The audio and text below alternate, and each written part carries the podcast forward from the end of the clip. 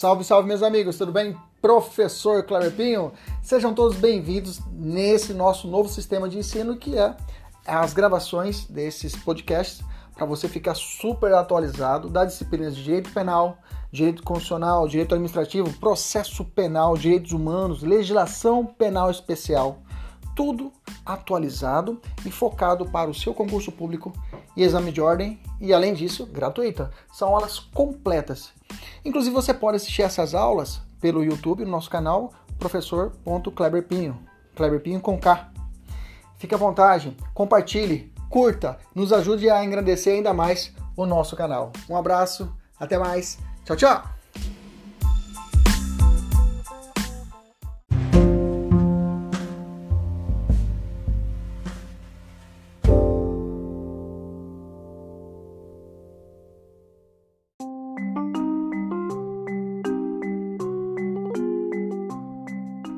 Salve, salve, meus amigos. Professor Kleber Pinho. Vamos trabalhar de, vamos trabalhar o estelionato. Vamos lá? O estelionato, o estelionato vem contido, está contido no artigo 171 do nosso Código Penal, tá? E traz a forma na, na forma do caput, é a forma simples. Fala assim: obter para si ou para outra em vantagem ilícita, em prejuízo alheio, induzindo ou mantendo alguém em erro, mediante artifício ardil ou qualquer outro meio fraudulento. Pena de reclusão de 1 a 5 anos e multa. Tá? Quais seriam o elemento normativo? Quais seriam os elementos normativos para configurar o crime de estelionato, professor? O que é dispensável para configurar estelionato? Primeiro, fraude do agente. Segundo, erro da vítima. Terceiro, vantagem ilícita. E quarto, prejuízo alheio. Fraude é o emprego, é a estratégia, é o emprego de artifício, um aparato material, como disfarce, ardil, elemento intelectual, como uma conversa enganosa ou qualquer outro meio fraudulento. O, o, o emprego da fraude deve se dar antes ou durante a obtenção, né? Antes ou durante a obtenção da vantagem ilícita. E o meio executório deve ser idôneo, né? Erro, induzimento ou manutenção da vítima em erro, enganar a pessoa propriamente dita. Vamos logo aos exemplos, né? Para a gente poder entender. O estelionato é, o criminoso ele já tem no seu ânimos a vontade de cometer, de enganar, criar um engodo, criar uma situação que a pessoa vai se equivocar e ele vai ter uma vantagem indevida. Esses dias, por exemplo, o meu celular, o meu WhatsApp, ele foi clonado, né?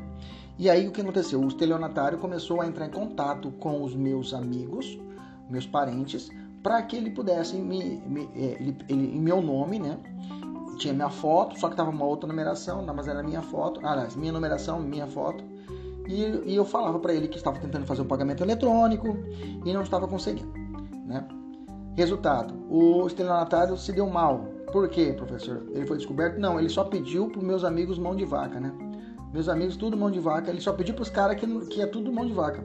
Quando ele pediu, ah, aqui é o Kleber. Os caras falaram, ah, vai se lascar, Kleber, vai trabalhar, seu porcaria. Você é um professor? Você é rico, rapaz. E ele acabou pedindo para os meus amigos, que são tudo mão de vaca. Não são mais meus amigos, né? Já excluí todos eles. Falei, viu, porra, se eu precisasse mesmo, vocês não iam me ajudar, né, suas porcaria. Esse foi até um teste de fidelidade dos meus amigos, né? Mas tirando a brincadeira, mas acontece, isso é uma situação realmente de estelionato. Se a pessoa ela é enganada, ela, ela, ela traz esse contexto, ela, ela, ela é induzida a cometer esse erro. Beleza? Então, estelionato é isso, a essência é isso, é induzir a pessoa a erro. Tá? Quando se consuma o estelionato? Quando a gente obtém a vantagem ilícita em prejuízo alheio, tá? Quando realmente ele consegue ali, é, se a pessoa transferisse, um amigo meu transferisse o valor para ele, é, teríamos ali a configuração do estelionato. Teve casos, né? E engraçado que eles começaram a atuar em professores, né? Uma professora, os outros professores amigos meus aqui no Mato Grosso, o professor Pedro Lenza, inclusive o professor Pedro Lenza, que é conhecido do direito constitucional também, passou por isso. e dias eu vi uma live dele explicando essa situação beleza? Porque o professor tem essa situação de afetividade, de amizade com os alunos, e os alunos ficam sensibilizados. É um público-alvo bacana para o criminoso, né? E é pobre, o professor, o professor é pobre, fala, oh, coitado do professor, o professor é quebrado, né?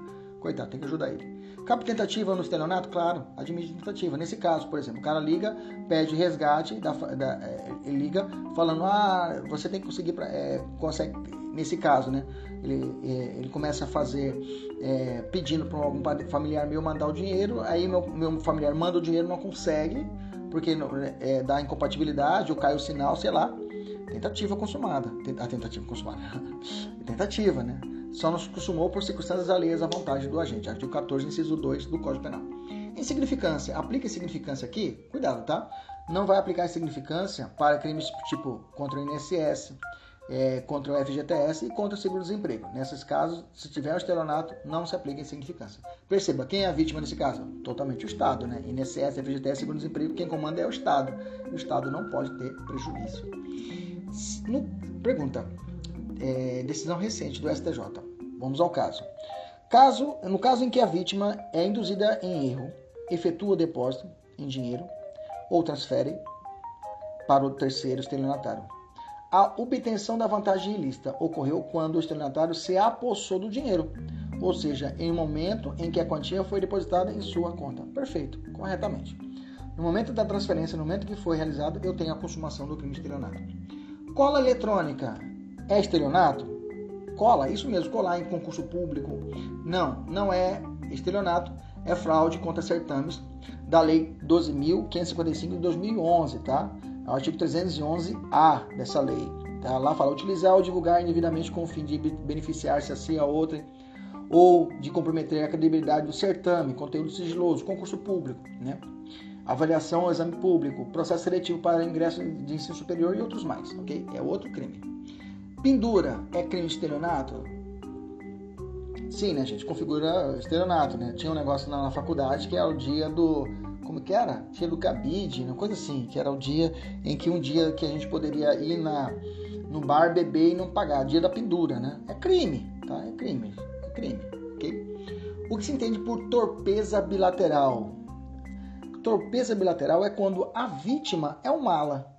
Ou seja, o agente criminoso é mala, é criminoso, é um estelionatário e a vítima também é. Dá para punir a torpeza bilateral? Professor, me dá um exemplo. Vamos lá. Em certos casos, a própria vítima também atua com má fé, visando obter vantagem sobre o agente. Porém, mesmo de má fé, não percebe que esta sendo iludida. Não sendo iludida. Por exemplo, golpe do bilhete premiado. Né? Predomina a doutrina que a torpeza bilateral não afasta o delito, até porque o 71 não consta de boa-fé da vítima como elementar. Entenda. Esses dias estava acontecendo uma situação em que a, a, a apareceu na TV, apareceu no, noticiário, né? Que a, o sujeito ele estava cobrando o valor de 800 reais por candidato, porque ele trabalhava numa faculdade privada aqui no Mato Grosso e falou o seguinte: olha, curso de medicina, eu consigo a vaga para você pelo valor de 800 reais. Beleza? Beleza. O que as pessoas fizeram? Muitos foram lá e pagaram 800 reais. Gente, isso é certo? É correto? É ilícito, não é ilícito? É ilícito. A, vit... a pessoa que paga esse dinheiro está cometendo o que? Uma situação criminosa. Bacana, é mala.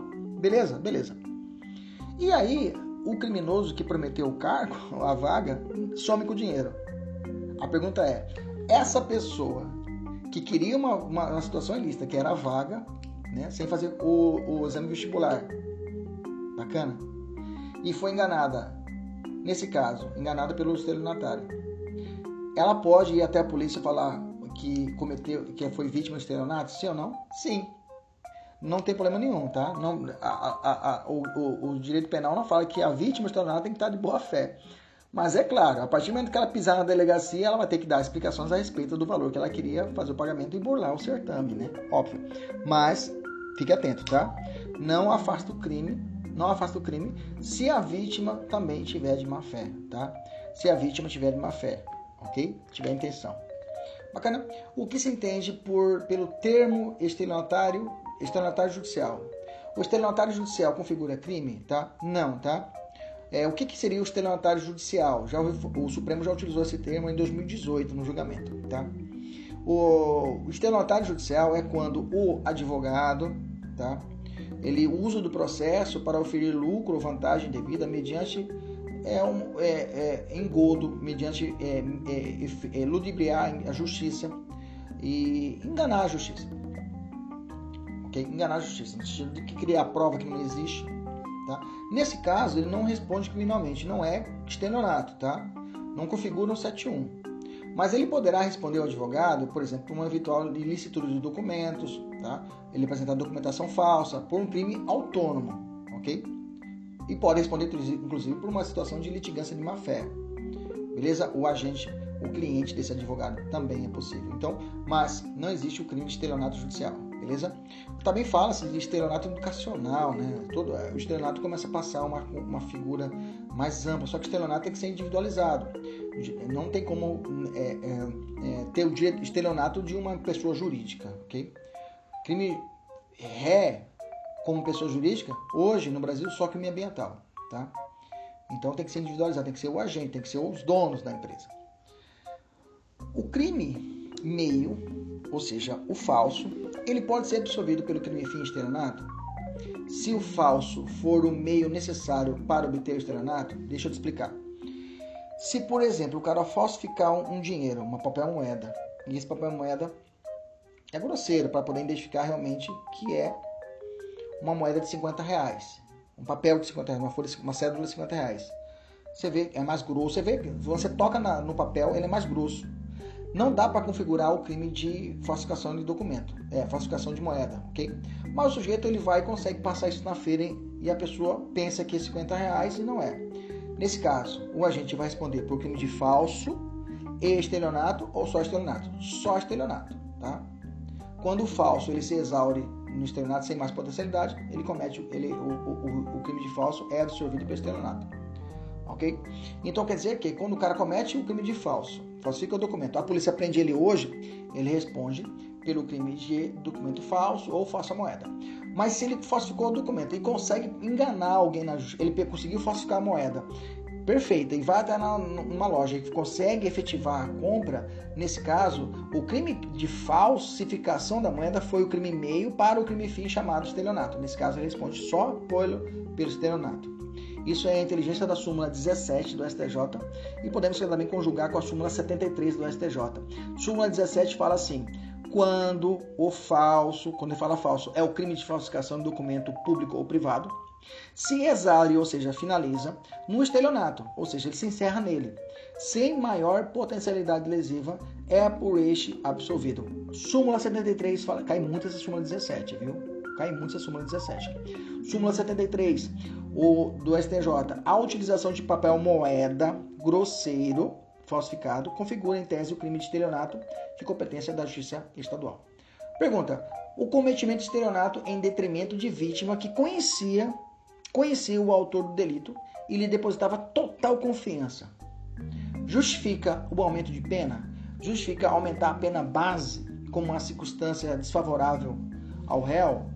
Ter uma consideração desfavorável das circunstâncias do crime? Correto, é possível. É possível que o juiz aumente a pena quando ele é enganado por uma pessoa que aumente a pena não, na pena base seja aumentado, seja contado como uma circunstância circunstância desfavorável ao réu e ali seja aumentada a pena base por causa desse motivo.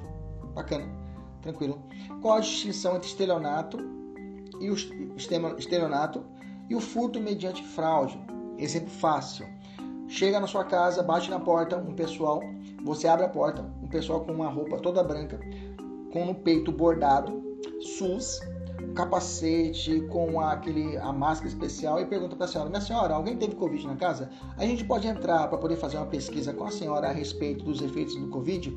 "Ah, claro!" E você deixa essas duas pessoas entrar na sua casa. Beleza? E quando você, ela no meio da entrevista fala assim: "A senhora poderia ofertar para a gente um copo de água?" "Ah, beleza." Você vai até a cozinha e volta, entrega para eles. Aí você pergunta: "Mais alguma coisa?" Eles dizem: "Não, já encerramos a pesquisa, até a próxima." Quando as pessoas saem da sua casa, você olha na sua sala e você procura: "Cadê o meu notebook?" Nesse meio tempo, os sujeitos aproveitaram que você abaixou a guarda porque pensou que realmente eles eram pessoas honestas e você eles furtaram o notebook. Isso é furto mediante fraude. Isso é furto mediante fraude.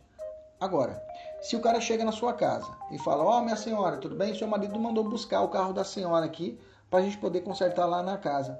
Mas como assim? É, o seu marido, ele ligou, não é falando de tal? É, aí a foto dele aqui, mandou um WhatsApp para mim, pegar o carro da senhora e levar para fazer manutenção na roda. Aí você fala, puta, é realmente preciso. Deixa eu ligar pro meu marido, ó, oh, minha senhora, tem que ser rápido agora, senão não vai dar tempo. Ah, tá bom, então toma aqui a chave. E ela entrega, ela entrega a chave para você, pro criminoso, e o criminoso pega o carro e leva. Aí é estelionato. No estelionato, a entrega da vítima, a pessoa entrega o bem, ok? Tranquilo? Maravilha. Pergunta: a alteração do sistema de medição mediante fraude para que aponte resultado menor do que o real consumo da energia elétrica configura estelionato, ou seja, mexer no relógio. Mexer no relógio configura estelionato? Vamos lá. É, as fases A e B do medidor foram isolar. Vamos aqui, vamos aqui embaixo, tá? Fiz a tabelinha aqui. O agente desvia a energia elétrica por meio de ligação clandestina. É o gato. Nesse caso eu tenho o quê? Crime de furto. Beleza? Crime de furto. A agente altera o sistema de medição para que o aponte o resultado menor do que o real consumo. Ele mexer direto no relógio, crime de estelionato, ok? Então quer dizer que se o cara mexe no relógio, na medição, para que aponte o resultado menor do que o real consumo, estelionato, ok? Se o agente desvia a energia elétrica por meio de ligação clandestina, furto. A subtração e inversão da posse, furto, beleza? Normalmente a doutrina vai dizer que tem que ter uma relação contratual para que haja o estelionato e não existindo relação contratual poderá ser configurado o furto. Mas também eu posso dizer, se o agente altera o relógio de medição, ele comete estelionato, que vai estar enganando quem? A fornecedora. A fornecedora que ele tem um contrato com ela. Não tem contrato com ela? Tem. Se você tem contrato com a fornecedora, se você estiver mudando o relógio da sua, funa, da sua água ou da sua energia elétrica, é crime de estelionato. Entendeu? Porque você está enganando quem, for, quem você contratou, que é a concessionária. Pergunta: o delito de estelionato não será absorvido pelo de roubo na hipótese em que o agente, dias após roubar o veículo, os objetos pessoais dos seus ocupantes, entre elas, entre eles um talionário cheque, visando obter vantagem ilícita, preenche uma de suas folhas e diretamente na agência bancária tenta sacar a quantia nela lançada. Perfeito. Não se vê um concurso de pessoas, nesse caso, são crimes distintos, tá? Crimes distintos. O cara roubou e dentro do carro tinha um talionário. Depois de alguns dias ele pega o talionário e vai tentar passar na praça. Veja, dois crimes distintos roubo e estelionato. Beleza? Vamos falar sobre a forma privilegiada do estelionato que está contido no artigo 171, parágrafo 1 que reporta lá o artigo 155, parágrafo 2 do Código Penal, que é o furto privilegiado. Se o criminoso é primário e de pequeno valor prejuízo. Cuidado. Cuidado. Ok? E continua. O juiz pode aplicar a pena conforme o artigo 152, parágrafo 2 substituir a pena de reclusão por detenção, aplicar somente a multa ou diminuir a pena de 1 a 2 terços. Esses são os benefícios do furto privilegiado, que está lá no artigo 155, parágrafo 2 Só que, toma cuidado, não é o mesmo requisito do 155, parágrafo 2 para o privilégio lá no furto. Lá precisa ser pequeno, é primário e pequeno valor a coisa. Aqui é o sujeito tem que ser primário, e é pequeno valor o prejuízo. Toma cuidado. Aí, nesses casos, poderia ser aplicado um 55 parágrafo segundo. Ok? Toma cuidado com essa, com essa, com essa consideração. Poderá ser reconhecido o estelionato privilegiado mesmo se o montante referente à lesão ao tempo do crime era maior que o salário mínimo? Não, viu, gente? A, ba a baliza jurisprudencial é o salário mínimo. Vamos falar das formas equiparadas de furto. 171 parágrafo segundo, que vai falar da disposição de coisa alheia como própria vender, permuta, dar em pagamento em locação ou em garantia coisa alheia que não é a sua. Você vai vender uma coisa que não é sua. Essa casa é sua? Não, mas estou vendendo ela. Estelionato, 71 papo segundo. Alienação ou oneração fraudulenta de coisa própria, ou seja, ele vende, permuta, dá em pagamento ou em garantia coisa própria, inalienável, gravada a ônus ou litigiosa, ou imóvel que prometeu vender a terceiro mediante pagamento de prestações silenciando sobre qualquer dessas situações. Ele engana a pessoa. Ele engana, ele vai vender uma coisa que não pode ser vendida, digamos assim, que está penhorada, que está gravada sobre, é hipotecada. Não posso mexer com isso, não posso, mas assim mesmo eu vou e vou tentar vender esse bem. Não dá. Defraudação de penhor, ou seja, defrauda, ou seja, cria um, uma, um engodo, um engano, mediante alienação, venda, não consentida do credor ou, do, ou, ou por outro modo, da garantia fiduciária, ou seja, pignoratícia, existe um penhor sobre um bem, quando tem a posse do objeto empenhado, ou seja, esse bem está penhorado. Você não pode vender ele. Se você vender uma coisa que está penhorada, por exemplo, pela justiça, você não pode vender. Ou penhorado pela Caixa Econômica, como bem, não pode. Fraude na entrega de coisa, defraudar substância, qualidade, quantidade de coisa que deve você entregar. Ou seja, você pede lá né, uma pizza. E chega lá, vem a pizza, você pede a pizza, a batata e a coca. E aí você vai lá, você abre e só tá metade da pizza. O cara comeu outra metade, o entregador ou o dono da pizzaria. Fraude da entrega, ok? É uma forma de estelionato. E o 5, destrói, é, é, destrói total ou parcialmente ou oculta coisa própria ou lesa ou é, a fraude recebendo indenização ou valor de seguro, né? Essa aqui é uma outra fraude, outro estelionato no inciso 5, né? É, para receber um valor de seguro, ele vai causar uma situação enganosa, ok? Fraude no pagamento por meio de cheque. Esse inciso 6 é perigoso, tá? Emitir cheque sem suficiência de provisão de fundos em poder do sacado ou que ele frustra o pagamento é estelionato, viu, gente? É estelionato nessas formas especiais. E aí eu tenho uma súmula do STF que fala o seguinte, ó, o pagamento de cheque emitido sem provisão de fundos após o recebimento da denúncia não impede o prosseguimento da ação penal. Vamos ler ao contrário senso? Então, então quer dizer que se o sujeito pagar o cheque sem fundo antes do recebimento da denúncia, impedirá a ação penal futura? Perfeito. É só você ler a contrário senso. Então quer dizer que se o cara for lá e pagar o cheque antes do recebimento da denúncia, está impede é uma hipótese de impedimento do prosseguimento da ação penal, do início da ação penal, na verdade, tá? Essa súmula 554 somente se aplica ao parágrafo 2 inciso 6, tá? não se aplicando a estelionato simples, ok? Então quer dizer que essa, é, é, se o cara cometer outra forma de estelionato, que não é o cheque, que não é o cheque, ok? Enganou a pessoa e vai lá e faz o pagamento à pessoa antes do recebimento da denúncia, não se aplica essa súmula. Essa súmula é só questão de cheque, tá? Essa súmula é só para o cheque que o cara deixou de saldar o valor. Vamos falar sobre estelionato majorado, que é uma causa de aumento de pena. Tá no parágrafo terceiro e no parágrafo 4 do da lei. Fala assim: a pena aumenta-se de um terço se o crime é cometido em detrimento de entidade de direito público ou de Instituto de Economia, Economia Popular, Assistência Social ou Beneficência. A PAI, por exemplo. Se o cara enganou a PAI, um terço. A pena aumentada em um terço, sem conversa. Se enganou uma, é, uma empresa pública, um terço, não tem conversa. Ok? Beleza? Se o agente induz a pessoa idosa sem discernimento de seus atos a otorgar, por exemplo, uma procuração para fim de administrar os bens dela, né? nesse caso eu cometo um crime lá do Estatuto do Idoso, tá? É um estelionato específico, toma cuidado. Lá no artigo 106 do Estatuto do Idoso, que é induzir pessoa idosa sem discernimento de seus atos a outorgar procuração para fim de administração de bens ou deles dispor livremente. Reclusão de 2 a 4 anos, tá?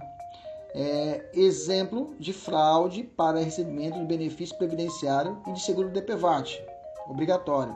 Súmula 24 do STJ fala assim: aplica-se o crime de estelionato em que figure como vítima entidade autárquica da Previdência Social na, da qualificadora do parágrafo 3 do 171. Ou seja, se for alguma ideia de querer burlar a Previdência Social para situações do DPVAT, por exemplo, eu tenho o furto qualificado.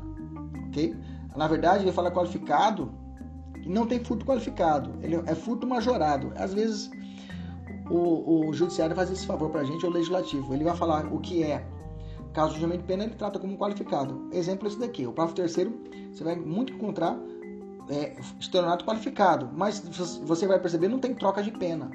Só tem causa de aumento. Então, não está errado falar estelionato qualificado. Mas, vamos embora. É, Admite a incidência do princípio da insignificância na prática de estelionato qualificado? Não, viu gente?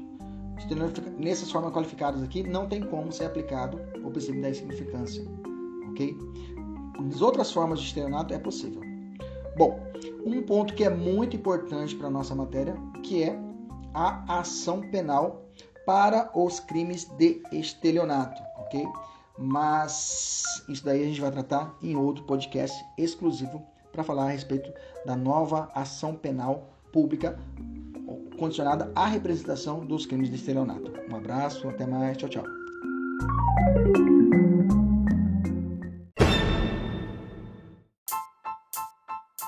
Salve, salve, meus amigos, tudo bem? Professor Cleber Pinho, sejam todos bem-vindos nesse nosso novo sistema de ensino que é as gravações desses podcasts para você ficar super atualizado das disciplinas de direito penal, direito constitucional, direito administrativo, processo penal, direitos humanos, legislação penal especial.